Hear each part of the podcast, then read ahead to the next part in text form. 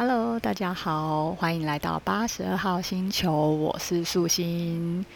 没错，大家应该有发现，今天我的声音比较比较比较低沉一点，比较没有那么嗨，对不对？因为前两集我是在我自己的家里录制的，所以我可以不用去控管音量。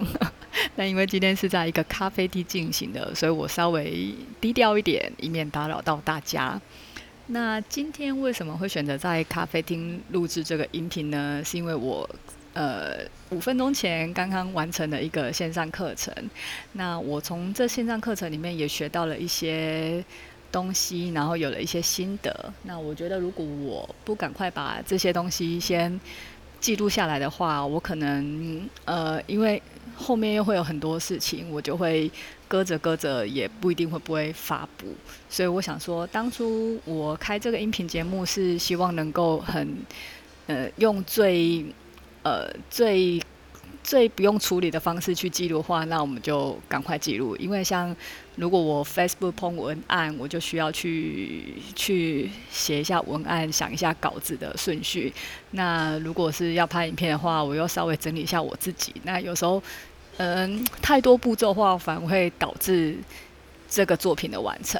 那音频当初就是，我觉得我只要那个那个录音麦克风一打开，我就可以进行这件事情了，对不对？所以我们好，我们就打铁趁热，马上把这个心得来做分享。那这个线上课程呢，它是一个呃网络行销课程，是一个国外的课程。那这个课程是我的教练 Ryan 推荐我可以去上上看的。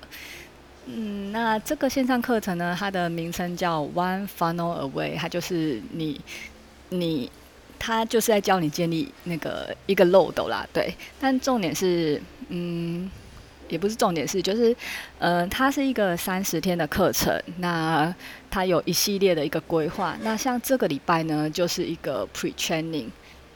诶，我刚有讲今天的日期嘛？对，我在录音的这个日期是五月一号，对，所以它是我们现在进行到 pre-training 的第三天。那它 pre-training 的这个这个礼拜呢，就是主要是在你实战之前，先有一些心态上的建立。那 Day One 呢？他第一天做的是，呃，教你的一个心态叫做 Belief，就是相信。你必须要相信，你最后能完成这个结果，因为你有这个信念的话，你才会带领着你前进。你有这个信念，才会让你如果路上遇到任何的阻碍更困难，你还是依然选择可以往这条路走，对吧？嗯。那 Day Two 第二天呢，就是教 Failure 失败。那失败这个就是，嗯，就是他在讲一个心态是，嗯，你如何面对失败，会决定你能不能往成功这条路迈进。因为有很多人会，呃，可能在过程中一失败，他可能就觉得这条路不通了，他就不往前走了。那很多人就会在每一个在前进这条路上的不同的点。只要一有个失败，可能就会放弃。那真正成功的人，他们是在面对每一个 checkpoint，每一个，嗯、呃，每一个失败的时候，他选择是从这个失败里面去学到什么东西，然后能够怎么继续前进。那我今天上的课程呢，就是呃，the who not the how，就是是谁比较重要，而不是怎么做。今天第三天的课程就是，呃，当我们有时候有一个 vision，有一个愿景的时候，你往这条路前进的路上，你可能必须要学，嗯、必须要会处理很多事情，才能最后达到这个愿景。可是呢，有一些人就是，呃，他太纠结于自己应该要会什么，就是他可能。如果在网络，呃，就网络行销这条路来讲好了，他可能需要去学怎么去做设计 logo，或者是怎么去设计封面，或者是呃怎么去学 Photoshop，或是一些工具，怎么拍影片，怎么剪影片，怎么怎么做图，对。但当然这些东西都可以自己学，只是可能在如果不是自己擅长的话，自己学可能会花花非常多的时间跟心力。但是，呃。就是很大部分人就是因为有时候会觉得好像花太多时间了，所以他就觉得太麻烦了，就会太多人都卡在这个点之后，就会可能有点挫折，然后可能就会陷入一个拖延症，就是他们课程英文讲的 procrastination。那因为你会觉得这件事情不是那么好做的话，你很容易就改天再做，或者你不想做或不想面对，那这就会导致于你在你就会。可能一天拖过一天，一年拖过一年，然后你就会花很多时间，甚至不知你不知道你那愿景什么时候可以达成。那有时候时间一久，就是会，呃，你好像那个希望跟那个冲劲就会消失掉。所以呢，第三天的课程他就教你说，你不一定要什么都会，你可以去找到 the who，就是会这些能力的人。所以他就是，嗯、他有一个点是跟。嗯，他有讲到一个点，就是你必须要先知道你自己时间的价值。就例如，你觉得我一个我自己的时间一小时值多少钱？那如果我去学习做这件事情，他会花我呃几个小时。例如说，呃，我一个小时两百块好了，那这个时间他花我十个小时，那就是两千块。那你就想可以想说，那这件你学习这件事情花的时间是两千块。有的这个结果，它值得吗？那如果你今天的时薪是两千块，那十个小时这件事情就是两万块，那你就可以去衡量说，做件事做这件事情跟你自己的时间价值是呃划算的吗？对，所以嗯、就是其实有时候是可以适时的外包的，就是嗯，一定会有很擅长做这些事情的人嘛，那他可能。已经有学习过，或他以前的训练过，所以他做这些事情的时间一定是比你不擅长的时候短很多。对，所以嗯，但我觉得有时候创业就是这样，就是其实有时候在这个学习过程中，你去摸索跟探索的过程，它是也是会很有趣的。只是我觉得在这边应该要去权衡一下，如果一些是比较偏。技术型的东西，就是你只要学一学就能上手画，呃，如果是很快可以上手的话，我就可以去摸索，或者是透过摸索可以越来越清楚方向。这种东西，我觉得花时间去尝试就值得。可是如果是花太多时间只为了去修修整一些比较偏设计类，然后会让你嗯、比较美观的这种东西的话，或许交交给专业人士或外包给专业人士的话。就整个时间成本来讲，会是比较划算的。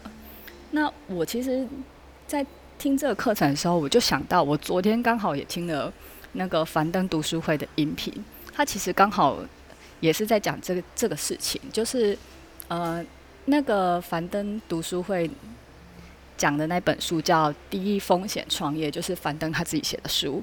那他那本书里面，里面其实也有提到说，呃，他当初在做樊登读书会的时候，其实他也是什么都，他们也没办法什么都会。像他只知道他很很很会读书，很喜欢读书，很能够把书的重点咀嚼消化完，然后分享给大家。所以他当初最草创时期是，他发现大家很想读书，可是却没有时间读书，所以他可是他又只会做他所有会的工具，他只会 email，所以他就把他自己会。呃，读的书，然后做成 PowerPoint、PPT，然后用 email 就是寄发。所以他那时候的创业就是问有没有人，呃，一年他帮你读五十二本书吗之类的，就是一年读五十二本书，然后寄 PPT 给你，这样子你 OK 吗？对，所以他是这样子的。那一路上以来，他其实他说他当初也没有想，他只是觉得说这件事情要做，他就做，所以他就他就他就先出发了。然后一路上就是开始有人会说：“哎，樊樊登老师，你，我觉得你这个是需要加什么？那时候讲什么忘记？就是他，你你这个是需要，呃，用个 app 比较好，就开始有 app。你这需要投资比较好，有个投资。然后就是慢慢会有一些人觉得去给他建议，说他觉得怎么做比较好。然后就一路上就慢慢的整个团队就起来的。那其实有一个很有名的例子，很常被。嗯，需要做团队组织行销人来举的例子，就是像那个《西游记》，就是唐僧他当初在去取西经的时候，他就只是出发了，然后他一路上他也没有想到他会他会什么，他只是觉得这条路是他必经要走。那一路上他就是慢慢加了孙悟空，然后沙悟净，然后猪八戒，然后、还有个谁？对，就是就是整个整个不同能力的人会慢慢进来，然后大家一起完成这个愿景。所以我觉得，呃，我今天在听到这个线上课程时候，其实也是这样想，就是如果我们太嗯、纠结于自己会什么或不会什么，而不去前进的话，就很难。因为就是有时候我们想要达到愿景真的很大，但是呃，确实是需要不同层面的人，呃，应该是说我们达到愿景很大，是需要很多不同层面的努力来完成，可是自己一个人的能力有限，时间也有限，所以嗯，有时候去找到那个可以一起来完成这个愿景的人，会胜过于你一个一个慢慢学习。虽然也是有机会可能可以达成，可是嗯，我觉得有时候那个时间的节奏也是很重要的，跟完成度。嗯，其实我觉得外包这个概念不只限于人诶、在生活上其实也是一样。例如说，我们到台中好了，我我在台北啦。如果我从台北到台中，我也可以选择自己开车下去啊。可是开车下去就会耗掉比较多时间，然后加上我开车的时候可能就没办法做其他事情。